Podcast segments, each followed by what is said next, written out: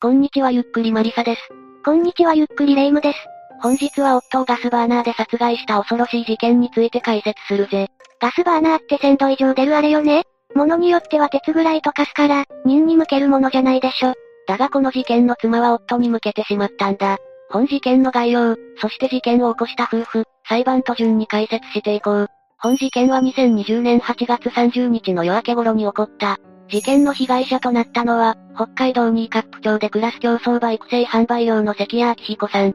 そして加害者はその内縁の妻である小川さみだった。日頃から喧嘩が絶えない二人だったが、この日小川寄って帰ってきた関谷さんと激しい口論に発展。口論は取っ組み合いになり、関谷さんは突き飛ばされ、玄関先に置いてあった灯油のポリタンクにぶつかり、中身を浴びた。ちょっと、まさか。そのまさかだった。小川家の中に引っ込むと、携帯式のガスバーナーを手に持って現れる。そして、灯油を拭っていた関谷さんに火をつけて殺害したんだ。えげつない。一体なんだってこんなことしたのよ。では二人の夫婦関係と事件の詳細に移ろう。後に悲劇に見舞われることになる関谷さんは東北出身。高校時代は千葉県の公立校で馬術部に所属し、2年連続でインターハイに出場したそうだ。後に馬に関する仕事についているのはこの時の経験かしら。このまま行けばよかったんだが、学生時代の関谷さんには非行傾向があった。喫煙、暴走行為、障害など華々しい実績でも見過ごせない行いの末、関谷さんは高校2年の2月に強制退学させられたそうだ。ただ高校中退後、関東で競馬関係の仕事に就き、やがて競走馬生産の本場である北海道へとやってきた。結局就きたい仕事には就けたのね。まあ、関係者によると、関谷さんは当初騎手を目指していたらしい。しかし身長が伸びたため断念し、育成する側に夢を切り替えたとのことだ。ただ救務員としての関谷さんは非常に優秀であった。関谷さんが約5年働いていた牧場の経営者は、技術力はトップクラスと評価している。素直な性格と、卒のない人付き合いで、馬のオーナーから育成を関谷さんにと指名されることもあったほどだ。名指しってことはそのまま言ってれば、歴史に残る名馬の育成なんかもできたかもしれないわね。ただ先に述べたように5年ほどで職を辞している。この時は随分惜しまれたが、それでも当時の関係者とは良好な関係を築いていたようだ。関谷さんは社会人時代を見るに相当評判の良い人ね。古賀の方はどうだったの？一方の小川20歳前後の頃は隣町のパチンコ店に勤めていたが、牧場の短期アルバイトや木材関係会社などを転々していた。この牧場のアルバイトが関谷さんとの接点になったのだろう。だが、肝心の関谷さんとの馴れ初めは一部では貧縮を買っていた。というと、関谷さんが前の恋人と同棲していた2017年頃、強引に割り込むように男女の関係になったんだ。小川関谷さんが職場の庭先で開いていたバーベキューにずうずうしく参加。そのうち役立つ愛で当時の彼女を家から追い出したとのことだ。ちなみに小川関谷さんと交際するまでに二度離婚を経験している。それ、周囲がやめとけっていうタイプの相手よ。ただ小川馬の世話も手伝ったり、会計もできるため、周囲は関谷さんに悪影響はないと見て引き離したりはしなかったようだ。事実、小賀と交際後の関谷さんの仕事ぶりは上がったらしい。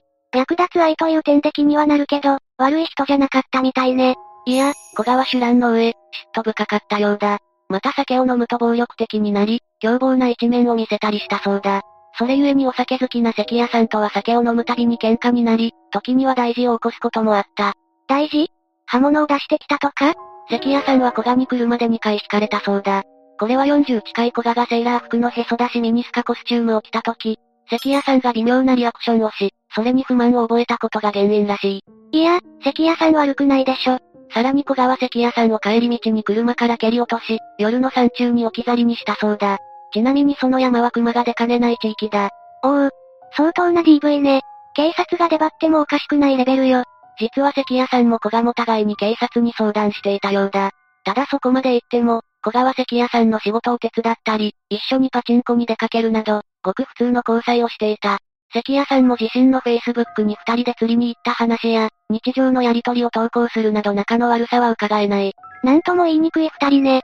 そう入っても、周囲は二人の関係に辟易していた。何せ二人は酒が入るたびに周囲に響き渡るような声で喧嘩をし、何度も警察を呼んでいる。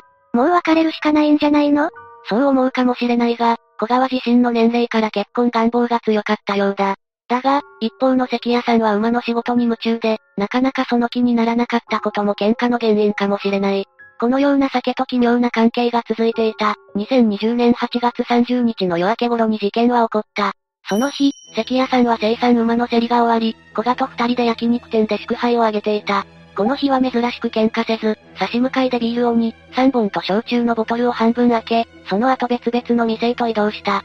この時の関谷さんは頭にタオルを巻き、気心の知れた仲間と肩を組んで笑うなど上機嫌だった。それゆえに関谷さんは深酒をし、午前1時過ぎにタクシーで家へと戻っていった。午前様というやつね。この時関谷さんは持ち合わせがなかったようで、金がないや。家に取りに行くわと運転手を待たせて家へと足を向けた。運転手は関谷さんの足元がふらついていたので付き添ったそうだ。そしてこの帰宅の音に気がついた小川起床し、玄関先でいつものように喧嘩が始まった。ここまではよくある夫婦喧嘩よね。だが、二人の怒鳴り合いは加熱し、やがて取っ組み合いになった。結果、関谷さんは突き飛ばされ、転んだ弾みで玄関先に置いてあったポリタンクの灯油が頭部にかかった。その様子を見た小川、家に戻ると携帯式ガスバーナーを着火した状態で持ってきた。そして、運転手が止める間もなく、火を関谷さんの顔に近づけ、頭髪を燃え上がらせたんだ。殺意が高すぎるわ。酒で酔ったにしては危険すぎない？小川火だるまになった関谷さんを見て我に返ったのか、大声で助けを呼んだそうだ。関谷さんも転げ回ったり、毛布で覆ったりなど火を消そうとしたが、もがくことさえできなくなっていった。その後、関谷さんは到着した救急車によって緊急搬送されたが、4時間半後、搬送先の病院で熱傷性ショックによる死亡が確認されたそうだ。小川？当然、現行犯逮捕された。ただ逮捕当初は火をつけたことを認めて理由はわかりませんと話していたが、その後は覚えていませんと供述を変えていたそうだ。むごい殺し方をしたのにわかりませんはないでしょうに。普通に考えれば残酷な計画殺人で15年、いや計画性は微妙だから10年くらいかしら。古賀も犯行時飲酒していたという話だから、どれだけ頭が回っていたかは微妙だな。普通に考えて殺意はあるでしょ。そのあたりは裁判でも大いに争われた。初公判で古賀は起訴事実を認めたものの、服に灯油がついているとはわからなかった。噴射したのは顔ではない。と供述し、故意にあったことを否定した。弁護側も灯油を認識しないがゆえの、事故だったとしたんだ。灯油って少量でもかなり匂うし、無理じゃないの？それにガスバーナーって高温に達するし、脅しに使うもんでもないわ。ああ、わざわざ他の道具がある中ガスバーナーを噴射するという不自然さ、異常さを検察側は指摘した。全部計画的で事故に見せかけて殺す機会を伺ってたのでは、などとも述べた。普段の仲の悪さもあるしね。それで判決は？裁判員裁判で、札幌地裁は小賀に懲役7年の判決を言い渡した。これはあくまで殺人ではなく傷害致死で裁かれた結果だ。一旦事件としては異常だ。傷害致死か。